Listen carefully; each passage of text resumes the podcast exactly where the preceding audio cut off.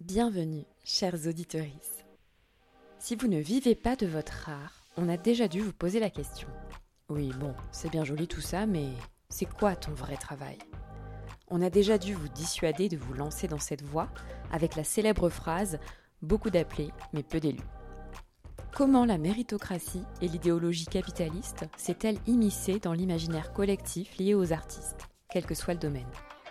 Comment est née la figure de l'artiste bohème, pauvre par choix et libre dans ses idées Et comment en sommes-nous venus à romantiser les success stories d'artistes étant sortis de la pauvreté grâce à leur talent?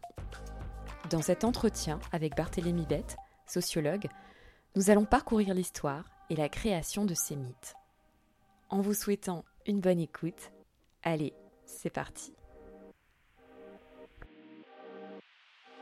Alors là, c'est, euh, on aborde une nouvelle catégorie de personnes euh, aux revenus modestes, que sont euh, les artistes-auteurs, dont la plupart gagnent, sont en dessous du seuil de pauvreté.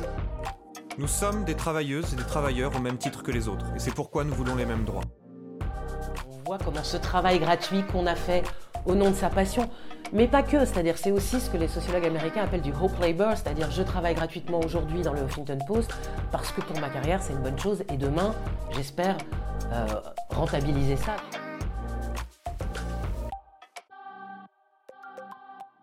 Artiste en galère, le podcast où l'on parle de travail, d'argent et des galères chez les artistes auteurs.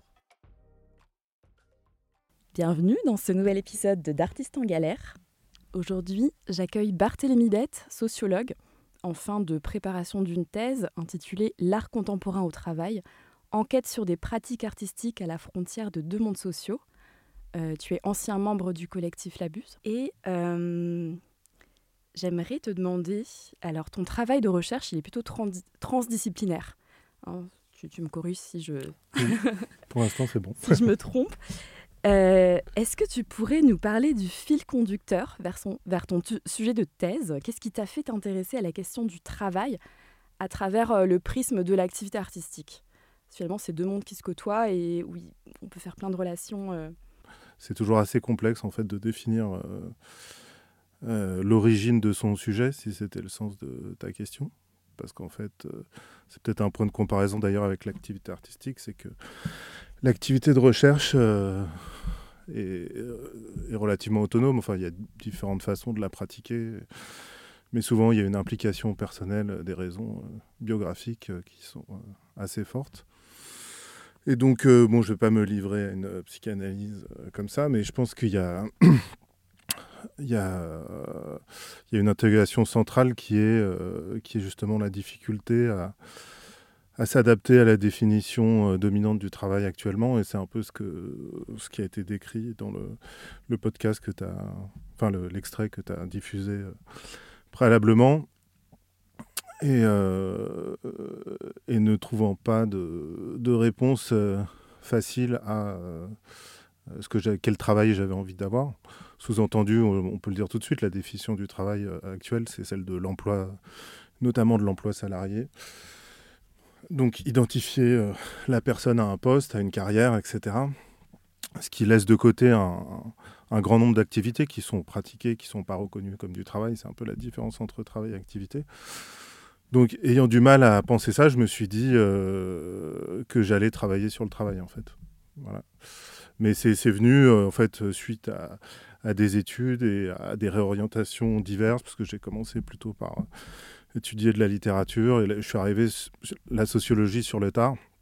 Après, pourquoi euh, l'art contemporain? Euh, Je pense qu'il là, il y a une détermination euh, sociologique enfin, importante, puisque en fait, mon père qui est artiste, qui est architecte, mais il a fait les, Beaux-Arts de Paris. ma sœur est artiste, mon frère est musicien. J'ai des cousins qui sont aussi dans, le, dans des activités artistiques. Donc c'était un domaine dans lequel je me sentais relativement euh, à l'aise. Et puis après, c'est des histoires de, de rencontres où euh, j'ai commencé à fréquenter un peu le champ de l'art tout en m'intéressant euh, plutôt à titre privé finalement à la sociologie, notamment à travers Bourdieu.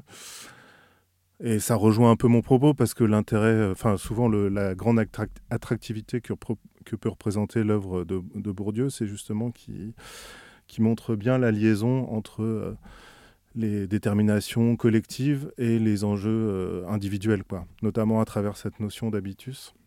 Et donc l'œuvre a tendance à, à, raisonner assez personnellement avec des questions, enfin avec des questions très personnelles. Et donc, euh, je me suis mis à fréquenter un petit peu le, champ de l'art et j'ai rencontré un, artiste euh, qui faisait un collectif de détournement du travail à des fins artistiques, en essayant justement d'abolir cette frontière entre art et, travail. Et euh, moi, j'étais relativement ignorant de ce que pouvait être l'art contemporain. Et donc, j'avais même pas idée que ça pouvait être des pratiques sociales qui étaient transformées en œuvre, quoi, que le social pouvait être un matériau artistique. Et donc je me suis dit, euh, bah, je pouvais l'aborder euh, d'un point de vue sociologique et esthétique, parce que justement dans ce type de, de pratique, les deux sont toujours mélangés, c'est-à-dire que c'est à la fois un rapport social et en même temps le but final, c'est de produire une œuvre qui correspond à, à une histoire des formes euh, spécifiques, à un langage particulier qui est celui de l'art contemporain. Et donc, donc j'ai fait un, premier mémoire sur ce qu'on appelle la perruque dans, le, dans le monde ouvrier. Je ne sais pas si tu connais le terme. Non. Euh, en fait, c'est le fait que des ouvriers donc, détournent leurs outils de travail et leur, sur leur temps de travail pour produire des objets personnels. Et donc ça peut être fait individuellement, donc c'est une façon de trouver les failles un peu dans le, dans le, dans le travail euh, d'usine qui est, qui est assez aliénant. Et c'est arrivé à un moment justement où l'industrialisation était très forte et donc euh, c'était une façon aussi de retrouver une solidarité, un savoir-faire entre les personnes. Il y avait aussi souvent des perruques qui étaient faites collectivement, c'était une pratique semi-tolérée, etc. Et donc euh, il y a c'est cet artiste donc euh, qui s'appelle Dominique Gagnon, un artiste canadien, qui m'a parlé de ce terme de perruque. Et j'ai recherché d'autres artistes qui avaient cette pratique-là. Euh, puisque en fait, euh, justement, ça renvoie aussi à, ce que tu évoquais dans ton, dans ton extrait initial, c'est euh, que étant donné qu'il n'y a pas de protection sociale, et particulièrement dans le champ de la, dans le champ de l'art contemporain, plus que dans d'autres secteurs artistiques où il y a l'intermittence, par exemple, il y a beaucoup d'artistes qui sont obligés de travailler des travaux dits alimentaires. Et donc, c'est une façon aussi de, de résister à cette violence de l'institution travail en décidant de continuer à être artiste au sein même de l'espace de travail. Donc j'ai trouvé euh, d'autres artistes qui pratiquaient euh, ce que j'ai appelé la perruque artistique. Et donc ce mémoire, c'était euh, l'idée de voir comment, quelles sont les différences et les points communs entre ces deux types de pratiques qui s'inscrivent dans des, dans des champs sociaux et des avec des références culturelles euh, complètement différentes, parce que ce qui est aussi assez intéressant, c'est que parmi les ouvriers qui pratiquent la perruque, certains font des, des perruques euh, utilitaires, on va dire, mais d'autres vont vers des perruques politiques, voire, euh, on peut dire, décoratives, ou en tout cas des, ce qui pourrait s'apparenter à des œuvres, mais qu'ils n'assument pas en tant qu'œuvre, parce que ça serait... ils se définissent pas comme artistes, enfin, dans ce que j'ai lu dans la, la littérature socio-historique qu'il y a, qui n'est pas très grande parce que ça les exclurait de leur propre champ social. Et à l'inverse. C'est plutôt quelle période ça? Le, moment où. Euh, Après, bon, la perruque, on peut dire que c'est un concept générique. Genre, dès que tu fais un autre truc dans ton travail, euh, on peut dire que tu fais de la perruque. Mais la, la, période euh, historique, ça, ça naît avec le, le, début de la révolution industrielle, début du 19e siècle. Et moi, je me suis intéressé jusqu'aux années 70 à peu près, parce que pendant les grèves LIP, etc., il y a eu beaucoup de, productions de perruques politiques, notamment, qui ont été utilisées ensuite par un artiste contemporain qui s'appelle Jean-Luc Moulin, qui les a pris en photo et qui a fait des grands formats. Et d'ailleurs, euh, euh, mon directeur de mémoire, qui était un sociologue, avait mis en marge de mon mémoire C'est du vol, en parlant, en parlant de la pratique de, Jean-Luc Moulin. Donc il y a toute cette question de la réappropriation, etc. Mais euh, donc des artistes, des ouvriers, pardon, lapsus, euh, qui se qui faisaient des, pratiques, qui produisaient des perruques qu'on pourrait identifier à des œuvres, euh, s'identifiaient pas eux-mêmes comme artistes parce qu'ils s'excluaient de leur champ social.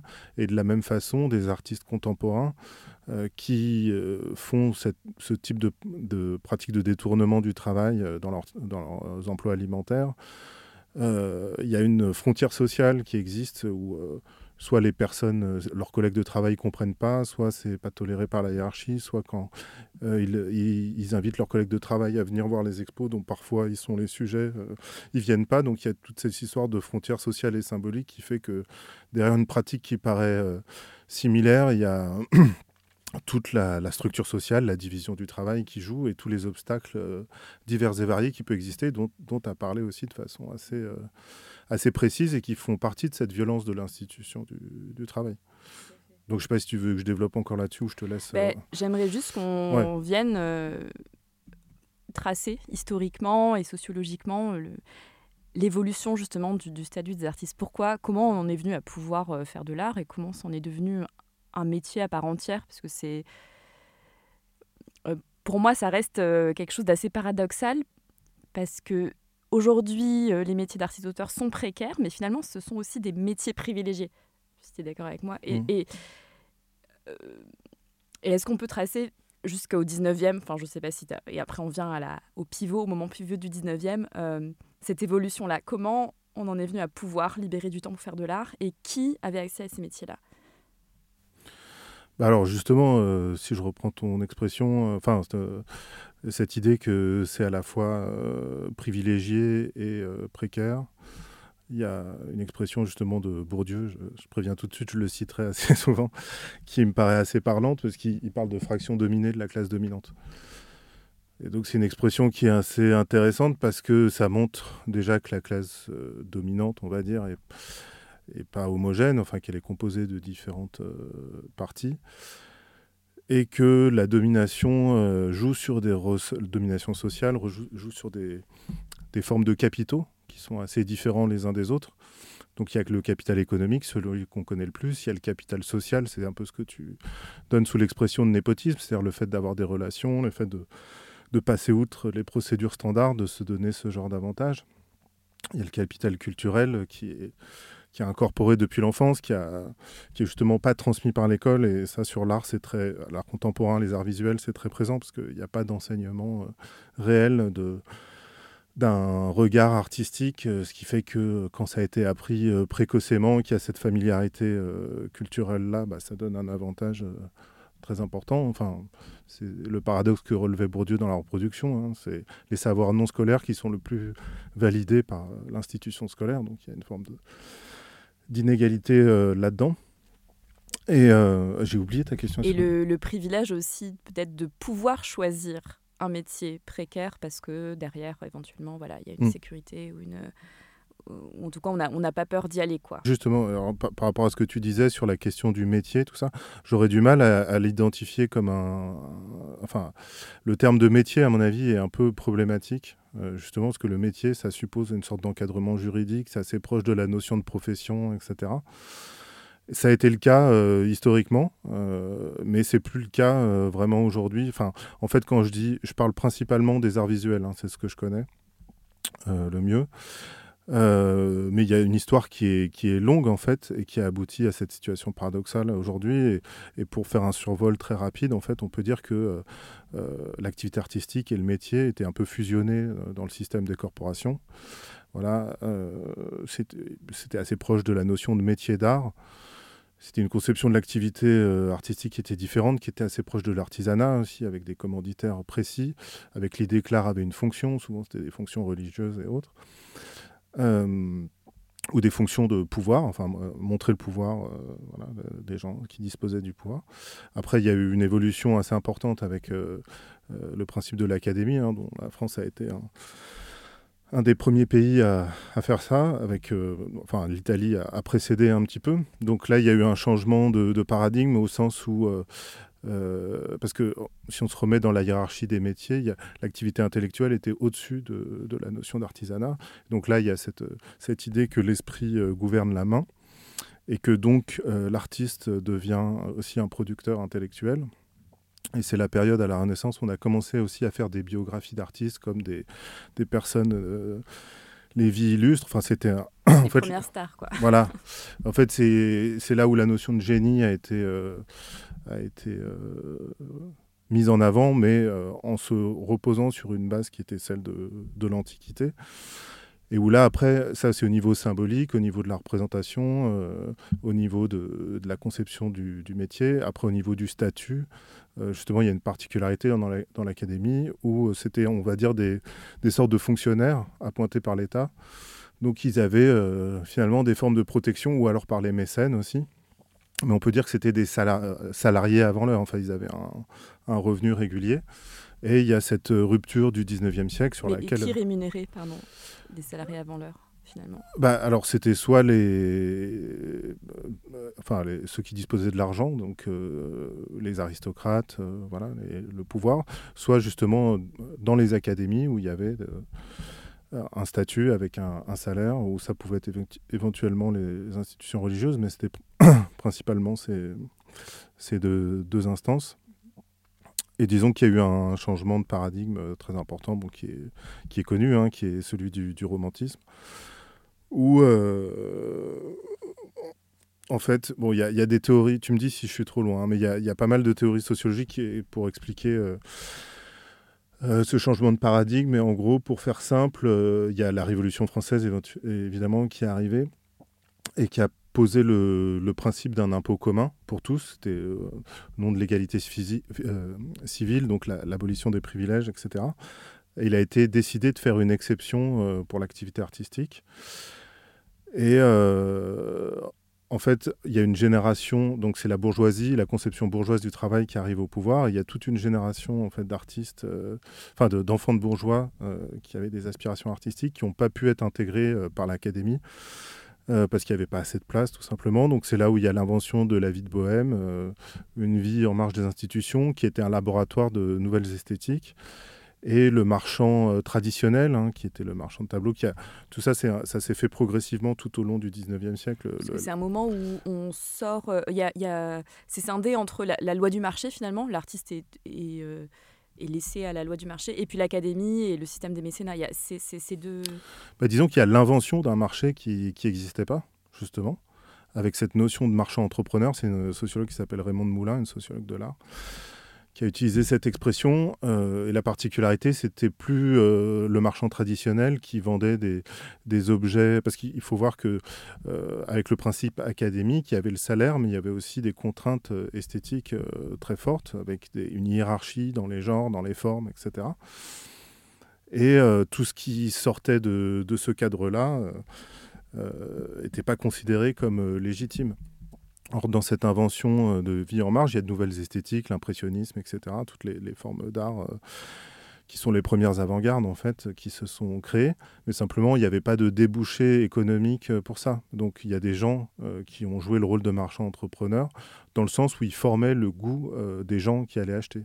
Ils créaient un nouveau public, en fait, qui a créé un débouché économique. Et c'est finalement là ce qui est devenu le renouvellement de l'art, etc.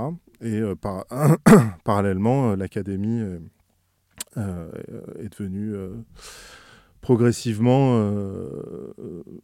de moins en moins légitime et de moins en moins intéressante d'un point de vue artistique, on va dire. Et, donc on repose toujours un peu sur cette idée-là, c'est-à-dire que finalement la, la valorisation du talent individuel, le, déni des, conditions sociales de production des artistes, etc., même la forme de précarité, c'est euh, dans cette souffrance-là que, que, va se naître, euh, que va naître euh, une sorte de, nouveauté artistique. le génie est forcément à l'avant-garde, donc incompris de ses contemporains, donc c'est normal qu'il soit pauvre, etc. Le génie réellement libre, puisque faire le choix de la vie de bohème et sortir de l'académie, c'est aller vers sa liberté d'expression et, Voilà, c'est ça. C'est-à-dire qu'il y a une association qui est faite entre le marché libre euh, et la notion de talent. Euh, et euh, l'argent qu'on va recevoir bon, est proportionnel à son talent, mais avec bon, un principe de, de, rémunération différé. Mais le problème, c'est que entre le 19e siècle et maintenant, c'est plus du tout le même contexte social. Et on pourrait dire presque que c'est le marché parce que les valeurs artistiques se sont diffusées euh, partout, à l'échelle internationale, dans d'autres types de métiers, etc. Bon, il y a toute une histoire sur la, reprise par le capitalisme, justement, pour se valoriser symboliquement. Il y a la notion de management, euh, avec la, reprise de la critique artiste. C'est le, travail qui est assez important de euh, Boltanski et Chiapello sur le, nouvel esprit du capitalisme, qui fait que... Euh, aujourd'hui, finalement, on pourrait presque dire que le, marché financiarisé, international, etc., est une nouvelle forme d'académisme euh, puisqu'ils diffusent des codes de production de l'art, des formes de hiérarchie esthétique, mais qui sont non dites comme telles, qui sont non formalisées explicitement. Bon, c'est, mais c'est tout le paradoxe du capitalisme en général, c'est que il y a aussi des artistes très reconnus par le marché qui sont très intéressants, mais c'est la question, c'est plutôt de par rapport à la masse de tous les gens qui produisent de l'art et qui font des choses intéressantes, il n'y en aura qu'une petite fraction qui va être élue. Finalement, comme au 19e siècle, l'Académie euh, ne pouvait pas intégrer euh, tous les aspirants euh, artistes, aujourd'hui, le marché ne peut pas le faire. Donc, qu'est-ce qu'on fait de, de cette situation-là? Et c'est là où le paradigme romantique il peut servir à entretenir une certaine forme de domination sociale. Donc, c'est ça aussi le, là où la question elle est, elle est renouvelée aujourd'hui, y compris par des mouvements sociaux internes au champ de l'art qui remettent en cause cette notion-là. Quoi. Mm, mm. Justement, on peut en parler un peu, ou parler peut-être brièvement de, bah, du début du capitalisme et du, de ce moment. Enfin, est-ce que là, on est dans une période néolibérale? euh, quelles, sont les, quelles sont les grandes luttes euh, dans le champ de l'art, en tout cas des, des artistes contemporains? Bah alors, pour le coup, les anglo-saxons étaient un, peu précurseurs. À la fin des années 70-80, il y a eu notamment ce qui s'appelait l'Art Workers Coalition. Donc le fait de se définir comme travailleur de l'art et non plus simplement artiste. Parce qu'en fait, la, particularité, parce qu'il y a eu toujours euh, une politisation de l'art, c'est-à-dire que euh, c'est presque consubstantiel à la notion d'avant-garde. C'est-à-dire que renouveler les formes, euh, être critique par rapport au, aux hiérarchies euh, esthétiques.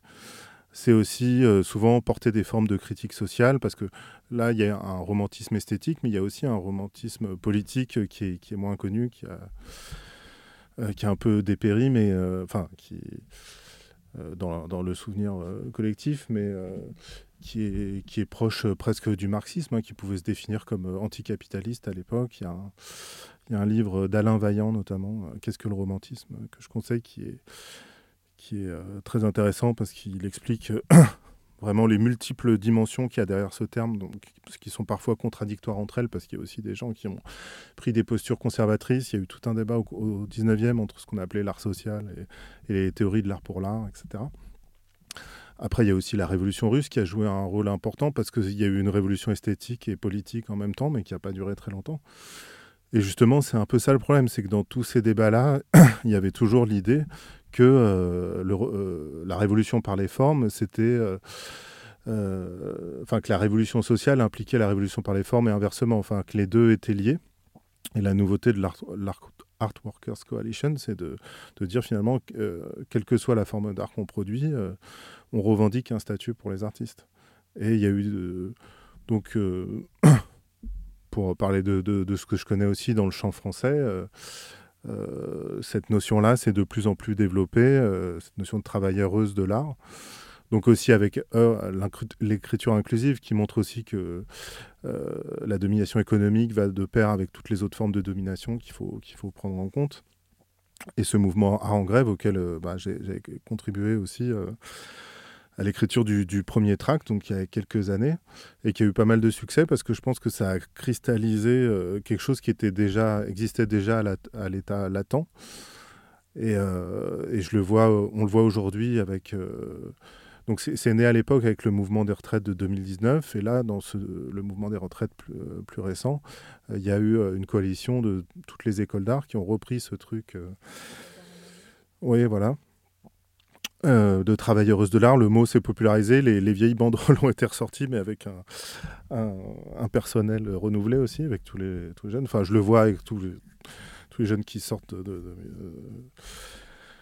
d'école d'art, etc. Il y, a, une politisation qui est beaucoup plus forte et qui va justement avec une sorte d'attaque sur ce paradigme romantique en disant qu'il faut distinguer les questions sociales et esthétiques et qu'en gros, euh, il faut arrêter avec le travail gratuit, euh, avec euh, euh, voilà, parce qu'il y a énormément en fait pour produire des œuvres d'art contemporain. En fait, il y a des activités qui sont très diverses et finalement parmi toutes ces activités-là, il y en a qu'une seule qui est reconnue comme du travail, c'est la vente des œuvres. Enfin, quasiment. Il y a il peut y avoir des résidences, etc. Mais c'est pareil, c'est toujours la course au projet les uns après les autres. Et donc, ça, ça, ça entretient une souffrance au travail qui est, qui est hyper importante et qui, qui favorise les favorisés, c'est-à-dire ceux qui ont d'autres types de capitaux et qui peuvent tenir dans la durée, etc. Et la Buse en avait fait une tribune pour en finir avec la logique de l'aide. Ouais. Bah, il y, a, y, a, une continuité qui est assez forte. Enfin, Aurélien, que tu reçois demain pour en parler aussi assez, bien. Il y a une continuité assez forte entre en grève et la Buse, c'est des collectifs qui se connaissent. et c'est un peu le même type de, d'idées. Et puis au-delà de ces deux collectifs, il y en a aussi d'autres qui, qui existent. Est-ce que toi, tu arriverais à, expliquer pourquoi il y a une telle romantisation de, de, la, de la précarité euh, en, en, anglais, euh, il y a le, mythe des success stories, des self-made women, men, et je trouve que ça, s'applique bien aussi dans le milieu de l'art. Mmh. Euh, alors, je ne sais pas spécifiquement dans le, dans le milieu de l'art contemporain, mais je pense dans, chez les artistes-auteurs à euh, bah, quelqu'un que tout le monde connaît, J.K. Rowling, et son histoire de mère célibataire euh, qui euh, vivait d'aide sociale et qui, à la sueur de son front, envers et contre tout, a fini par réussir à être publiée. Ce, ce genre d'histoire, ça continue. Puis, on peut citer dans le milieu de la musique, enfin, il y en a, il y en a plein dans le cinéma. Madonna qui est arrivée avec 20 dollars en poche à New York. ça, c'est des histoires qu'on se raconte et qu'on aime se raconter. Et qui finalement ne font rien. Euh, enfin, entretiennent ce mythe de finalement c'est romantique et c'est chouette de s'en sortir, c'est chouette de galérer presque. Oui, bah, la, réponse à cette question, elle n'est pas, pas très facile, mais euh, en fait, tu me l'avais envoyé avant, donc j'ai un peu réfléchi ce matin. Il se trouve qu'hier, je suis allé voir une présentation d'un livre euh, qui a l'air très bien, qui s'appelle 40 idées reçues sur le travail, je crois. Et, et, une des personnes dans le public a, à poser la question, mais finalement, euh, quelle est la, sociologie des idées reçues? C'est-à-dire comment elles sont produites comment... Parce que ça, ce, dont on parle, l'idée qu'il faut être précaire euh, pour, pour avoir du talent, c'est une idée reçue qui, qui, est, qui, est, fausse, comme euh, la même idée qu'on crée seul dans son coin, alors que c'est toujours des productions collectives, etc. enfin, il y a tout un champ qui existe qui a une histoire longue, euh, toute une sociologie qui est présente de relations, euh, qui fait que certains individus peuvent. Ça nie pas le fait que certains peuvent être meilleurs que d'autres dans leur domaine, etc. Bon, euh, ça, ça, nie pas les individus. C'est la, même façon que de penser la sociologie comme hyper déterministe, alors que c'est des relations statistiques. Ça n'empêche pas la production individuelle. C'est assez arbitraire d'opposer l'individu et le collectif. Mais donc, euh, effectivement, quelle est la, fonction de ces idées reçues? C'est d'entretenir une certaine forme de domination, finalement. À qui ça sert d'avoir ces idées reçues-là? Ben, Ça sert justement, j'ai un peu déjà répondu à la question, finalement, euh, dire ça, c'est entretenir un système euh, qui favorise la reproduction sociale, donc qui favorise les favorisés. Donc, c'est pas fait forcément de façon consciente et complotiste, mais disons que ça, ça fonctionne, ça marche. Et euh, donc c'est aussi popularisé par les grands médias, par un certain nombre de, aussi de producteurs intellectuels hein, qui, qui, produisent ce genre d'idées, qui sont souvent en décalage avec euh, la réalité concrète de ce que c'est que, que produire euh, des œuvres euh, et, la réalité sociologique aussi des gens qui produisent les œuvres, parce que souvent on a une image un peu élitiste, par exemple, du champ de l'art contemporain, alors qu'en réalité, il est quand même... Alors, c'est vrai qu'il y, a une forme de reproduction sociale qui est très présente, mais il est aussi très, très divers, hein, et avec une base sociologique euh, relativement large. Donc ça, c'est souvent nié dans, dans, dans, les grands médias.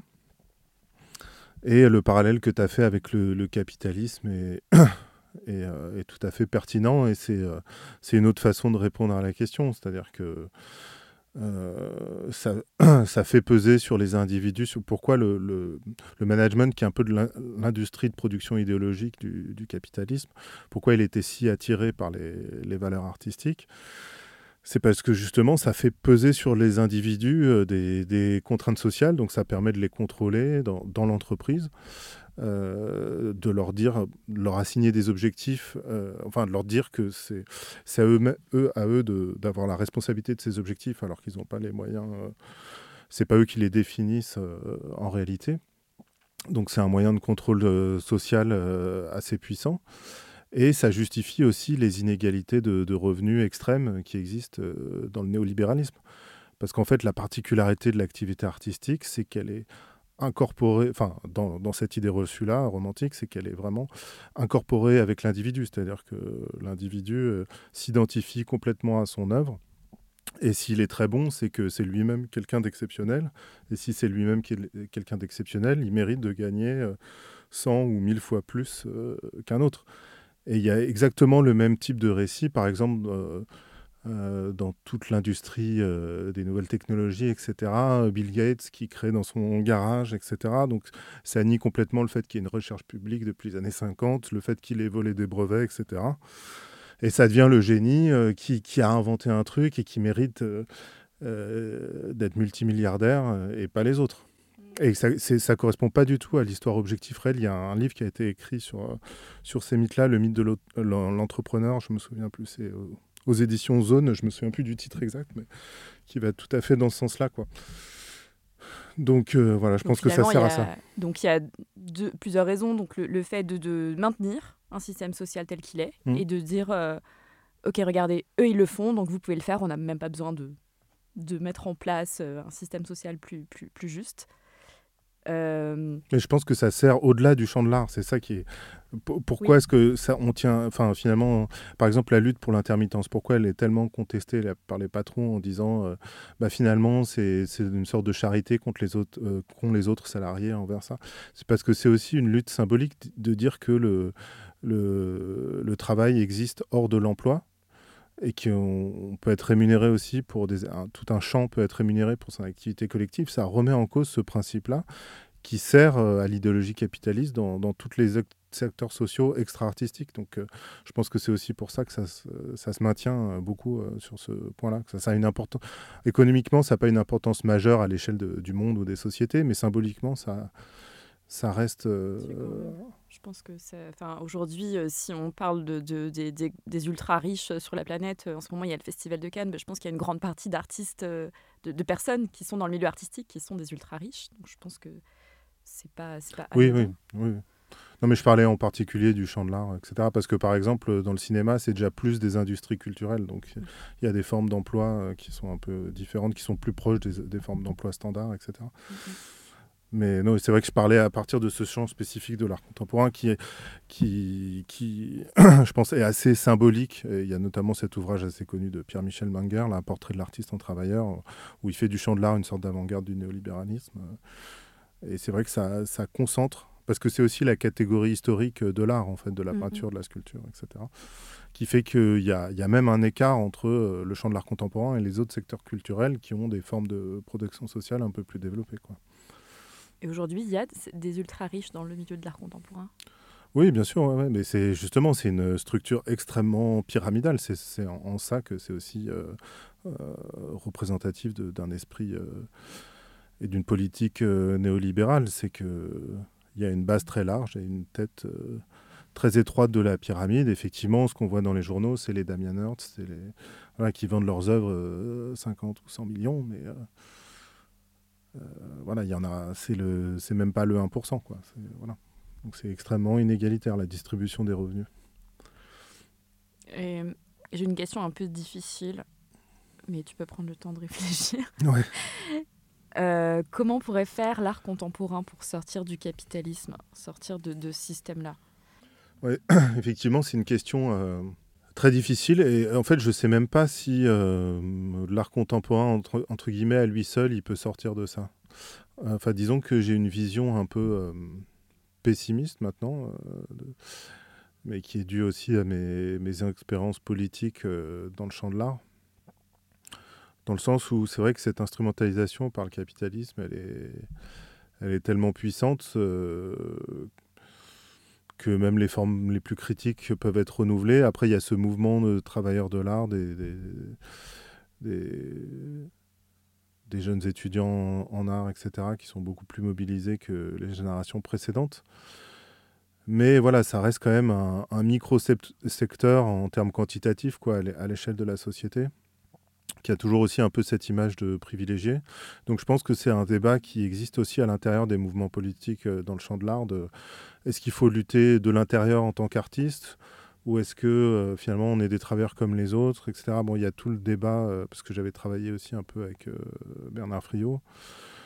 Donc tout ce débat sur le salaire à vie, mais voilà, un salaire à vie pour les artistes, c'est un peu compliqué parce que ça, ça prolongerait à nouveau une forme de privilège finalement, et, ou mettre la frontière aussi entre artistes, non-artistes.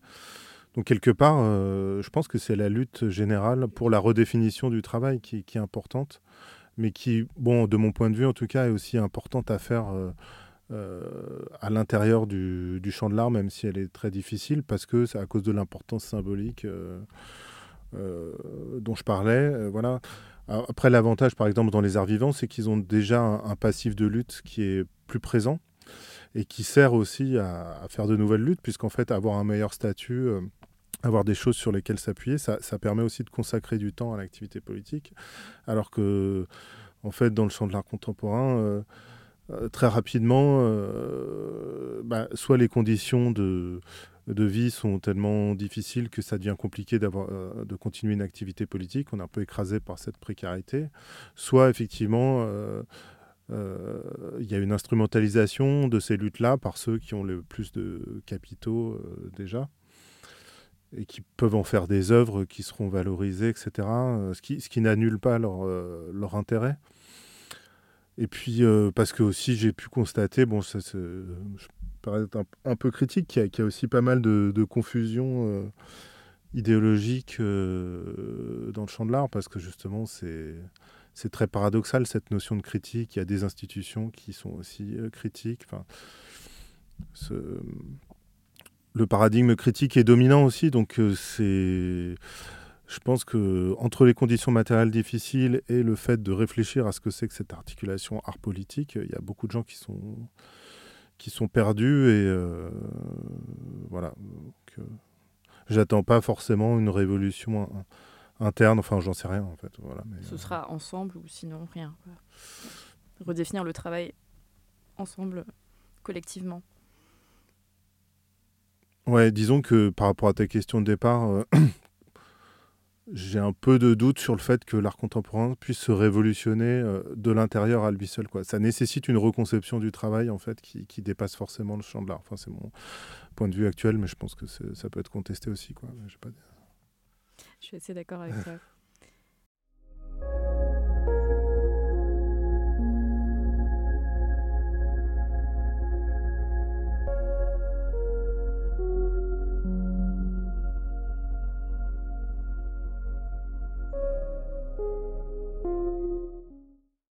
Est-ce que tu pourrais m'expliquer, selon ton point de vue, selon, selon toi, la différence entre salaire à vie et revenu universel? Oui, alors c'est pas selon moi, hein, c'est selon euh, Bernard Friot lui-même. Euh, qui est vent debout hein, contre le, revenu universel en fait. Euh, oui, on en avait parlé. Moi, j'arrive pas bien encore à faire, ouais. faire la différence. Bah, en fait, il y a un point commun et il y a une différence majeure. Le, le point commun, c'est de dire que euh, toute personne a le droit à un revenu de subsistance euh, en dehors de la définition actuelle du travail, en dehors de l'emploi.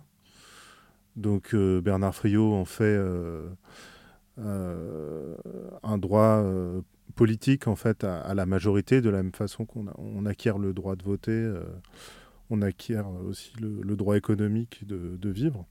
Donc à 18 ans, hein, dans sa théorie du salaire à vie. Après, dans les revenus universels, il y a des niveaux de, de montants qui sont très différents. un revenu euh, universel néolibéral à 500 euros, qui est une sorte de RSA, euh, sans, sans, contrepartie, euh, donc contrairement à ce que voudrait Macron actuellement.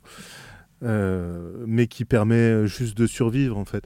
Mais la, différence majeure, c'est que le revenu, revenu universel s'ajoute à, à la structure des revenus euh, actuels. C'est-à-dire que tu as deux revenus, en fait. Tu as, le revenu de ton emploi.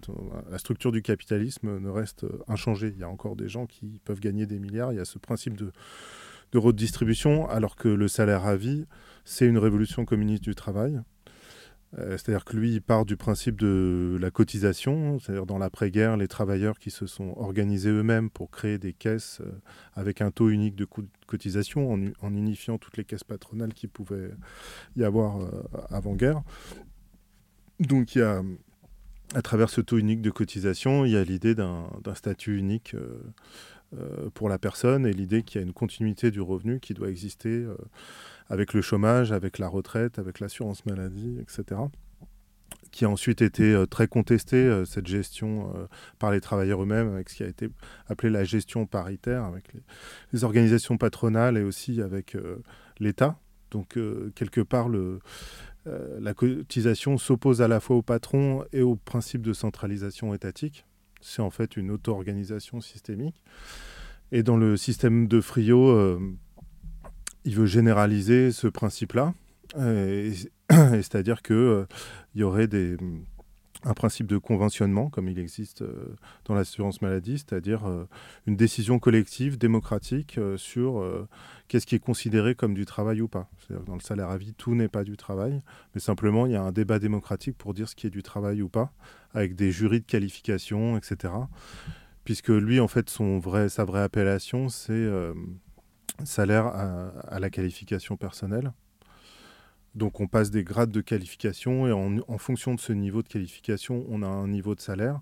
Mais l'échelle de salaire, finalement, comme dans la fonction publique, elle va de 1 à, 5. Et, euh, plus on est qualifié, plus ça monte voilà, oui, parce que bon, il, dit qu'il y a toujours une violence sociale aussi euh, qui est inhérente euh, à, toute société humaine et qu'on ne peut pas annuler, qu'une institution du travail est chargée aussi de de la réguler, mais simplement on passe d'un niveau de salaire de 1 à 400, comme dans le capitalisme, à un niveau de salaire de 1 à 5, donc c'est très fort ou 1 à 3. Donc c'est une très forte réduction de, euh, de cette violence sociale, mais que bon, philosophiquement, on peut pas. Euh, après, c'est une histoire de posture aussi, de, philosophique, hein, mais et, simplement, euh, voilà, après, euh, la question, c'est comment sont composés les jurys de qualification. Euh, voilà, qu'est-ce qu'on. quelle activité on, désigne comme étant du travail ou pas. on peut se dire que s'il y a un débat démocratique sur, sur cette qualification-là, par exemple, la spéculation des traders sur les cours du grain, quand il y a des crises, ça ne sera pas considéré comme du travail. Il y aura sans doute une euh, difficulté d'avoir une majorité euh, populaire là-dessus. Mais après, pour la question de l'art, ça pose vraiment des questions aussi très particulières parce que qu'est-ce qu'une une culture communiste en fait tu vois euh, comment décider collectivement même à une échelle assez faible ce qui est considéré comme comme étant de l'art, c'est assez compliqué ou pas? Enfin, c'est aussi une des raisons en fait pour lesquelles je suis. Il y avait des débats sur ces questions-là. Et bon, après, il y a des raisons conjoncturelles parce que je, devais, euh, je dois finir ma thèse, etc. Mais il y a aussi une raison de fond. J'avais, on avait, j'avais des débats un peu euh, avec le groupe euh, sur ce sujet, sur comment concilier les choses, et c'est pas forcément très clair, quoi. Mmh. Voilà. Mais c'est ça un peu dans le principe. Après, il y a la question de cette révolution communiste du travail par un horizon très lointain. comment y arriver concrètement? Alors, il y a, y a l'idée de lutte sectorielle qui sont intéressantes. Et moi, c'est ce que j'aime bien aussi dans la pensée de Frio, c'est que c'est une façon de lire les luttes actuelles qui sont intéressantes, notamment celle de l'intermittence, en disant que euh, il faut avoir cette lecture communiste du travail. Euh. Dans l'intermittence, c'est pas la lecture euh, capitaliste qui se base sur un principe de redistribution. Mmh, mmh. Et est-ce que Frio prend en compte le travail domestique dans, dans sa, sa, base de qualification? Bah alors oui, tu pourras aussi interroger Aurélien, je pense, parce qu'il connaît encore mieux, parce que lui, il est vraiment euh, dans Réseau Salariat depuis longtemps, etc. Mais effectivement, toutes les formes de travail, y compris le travail euh, domestique, et, puisqu'il y a eu euh, notamment le livre de Silvia Federici, quoi, sur le travail invisibilisé féminin comme le capitalisme patriarcal. voilà, c'est ça. Qui a, qui a, contribué largement aux formes d'accumulation primitive du capital, mais qui a été invisibilisé, etc. Et aussi Maud Simonet, il me semble, sur le travail gratuit. Oui, voilà, ouais, qui est en fait assez proche de, de l'abuse aussi. ouais. Et des deux.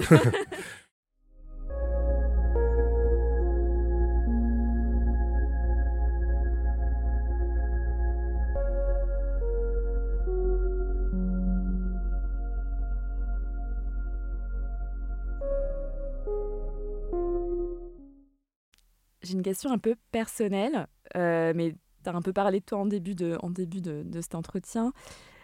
J'aimerais te demander si tu as des anecdotes de galère. Alors toi, est-ce que... Bon, tu n'es pas artiste-auteur, tu es plutôt chercheur dans la recherche, mais je pense qu'il y a des, des ponts qui peuvent se faire. Oui, mais j'ai fait des factures d'artiste-auteur aussi, en fait. Donc, tu es inscrit à l'URSSAF Limousin Alors non, j'étais inscrit en tant qu'auto-entrepreneur, mais parce que j'avais un autre truc, mais je facturais des, prestations, on va dire, d'artistes euh, pour ça, quoi. Mais je me définis pas comme artiste, mais je...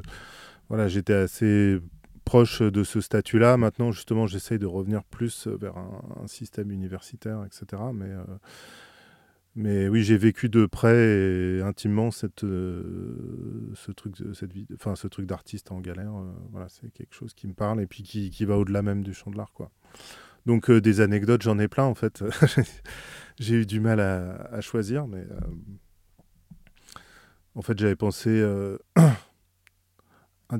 parce qu'après à travers l'anecdote, c'est qu'est-ce que ça dit, enfin qu'est-ce que dit cette anecdote? Moi, ça m'est arrivé plusieurs fois de, de me faire plagier.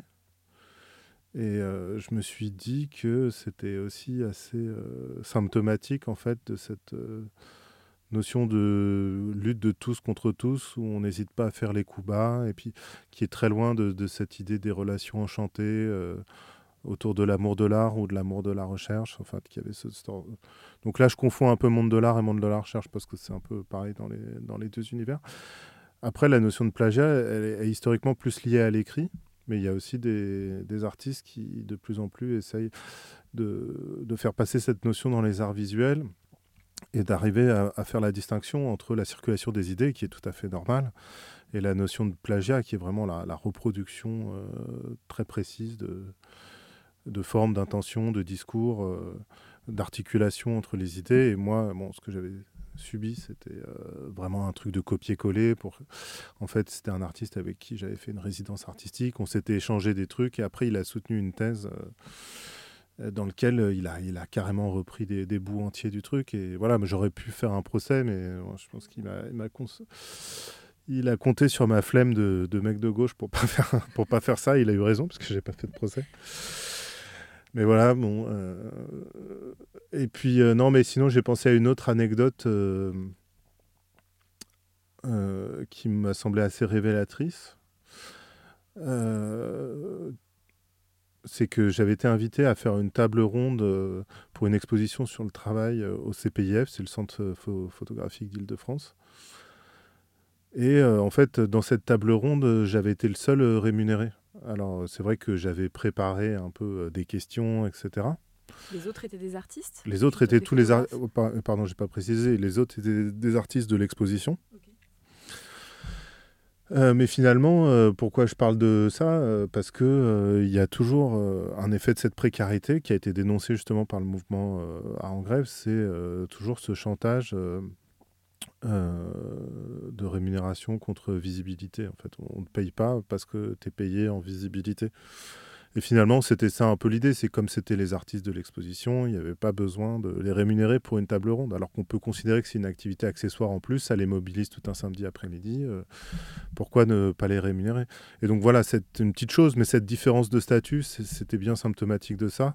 Et puis parce qu'après, en fait, avec Art en grève, donc euh, début 2020, il y a eu une, euh, action contre, euh, enfin au moment du vernissage de Jeunes Créations à Fiminco donc qui était aussi assez représentatif euh, de cette façon dont des grandes entreprises, euh, voilà, euh, d'immobilier aussi font de l'argent avec ce, truc de gentrification, donc ils, convoquent des artistes pour en, parallèle d'opérations immobilières, parce qu'en plus c'était à Romainville, il y a toute une cité qui a été expulsée, il y avait un, projet porté par Pécresse de de transformation d'une forêt euh, en un parc de loisirs, etc. Donc c'était un projet d'ampleur. Et il euh, y a un texte qui avait été lu avec une grande banderole. Donc euh, le vernissage avait été interrompu. D'ailleurs, des gens croyaient que c'était une performance, mais bon. C'est un peu toujours ça le problème aussi. Mais... Et donc, sur cette banderole, il y avait, je ne sais plus la formulation exacte, mais c'était genre gentrification égale euh, précarité plus visibilité. Enfin, je ne sais plus quelle était la formule, mais il y avait ce. Et dans le texte aussi, qui a été lu, euh, vraiment cette, euh, ce pistolet sur la tempe un peu permanent de, des artistes qui sont à la fois en concurrence entre eux et puis qu'on va payer en, monnaie de singe, en quelque sorte, en, leur faisant espérer toujours que plus tard, ils auront des, vraies possibilités de rémunération grâce à la visibilité qu'ils auront obtenue. Alors ça va marcher pour certains, mais pour beaucoup, euh, ça ne fonctionne pas comme ça. Et on, est toujours la course en avant au projet. Euh. On s'habitue aussi à, avoir cette forme de, choses-là. Et aujourd'hui, si le salaire à vie, euh, selon Frio, existait, était en place, à quoi tu occuperais ton temps? Oui, alors ça, c'est aussi la question que tu m'avais envoyée, j'ai regardé ce matin. Alors, en plus, ça, ça, ça m'a rappelé une question que, que je pense que c'est une question assez courante finalement qu'on se pose assez souvent, euh, que m'avait posé un, un ami euh, que, que, je vois régulièrement, qui est aussi engagé politiquement dans le champ de l'art, etc. Et en fait, la réponse facile, c'est de dire c'est un peu la même chose. Je ferai la même chose qu'aujourd'hui, simplement je le ferai dans des meilleures conditions dans le sens où il y a la notion de métier passion, etc. Euh. Et donc, en, en, pensant à cette question ce matin, je me suis dit, oui, bah, c'est peut-être une façon de faire de nécessité vertu. Et qu'en fait, les conditions sociales seraient tellement différentes avec un salaire à vie, puisqu'en fait, c'est un changement anthropologique. C'est ça qu'il faut voir aussi, c'est derrière cette notion de révolution communiste du travail. Donc, il y a le, enfin, il se positionne euh, radicalement euh, contre euh, le principe de l'homo economicus, quoi, qui a été formé, qui est un peu le cœur de la pensée néolibérale, qui a été formalisé par des économistes comme Gary Becker, par exemple. qui la, la, notion de productivité, pardon, je t'ai. Oui, le paradigme de l'intérêt, en fait, aussi. C'est-à-dire que toute l'action de l'homme est, est, dirigée par un calcul entre coût-bénéfice et que euh, le, travail était extérieur à soi, en fait. C'est-à-dire qu'on va faire un, ensemble de calculs pour essayer de conquérir le travail. Alors que dans la, théorie de, Bernard Friot, il, y a, parle lui-même de révolution anthropologique dans le sens où euh, euh, l'homme est posé d'entrée comme un sujet économique, de la même façon qu'il est que la révolution en champ politique l'a posé comme sujet politique, avec ce principe de, euh, du droit de vote, un homme, une voix, etc. Bah, L'idée, c'est que, et qui correspond à mon avis quand même à une, réalité de, l'économie qui, qui, se pose contre vraiment toute cette tradition euh, de l'orthodoxie économique qui est vraiment aussi le, le cœur de la pensée libérale, euh, néolibérale, qui est que tout homme est producteur de, de valeurs économiques et et, donc, dans un tel système, en fait, euh, j'ai fait un parallèle qui est assez, foireux, mais c'est euh, euh, c'est aussi difficile que de se dire si j'étais né dans une favela de Rio, est-ce que je ferais la même chose en fait? Pour moi, les conditions de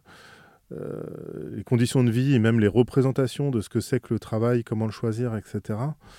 Euh, puisqu'en plus, moi, j'ai choisi finalement de travailler sur ce sujet parce qu'il y a cette institution du travail existant. Donc, si euh, s'il n'y avait pas cette violence-là, parce qu'il y avait euh, une institution communiste du travail, j'aurais peut-être fait autre chose. J'en sais rien en fait. Voilà. Donc, c'est un peu difficile de se projeter là-dedans.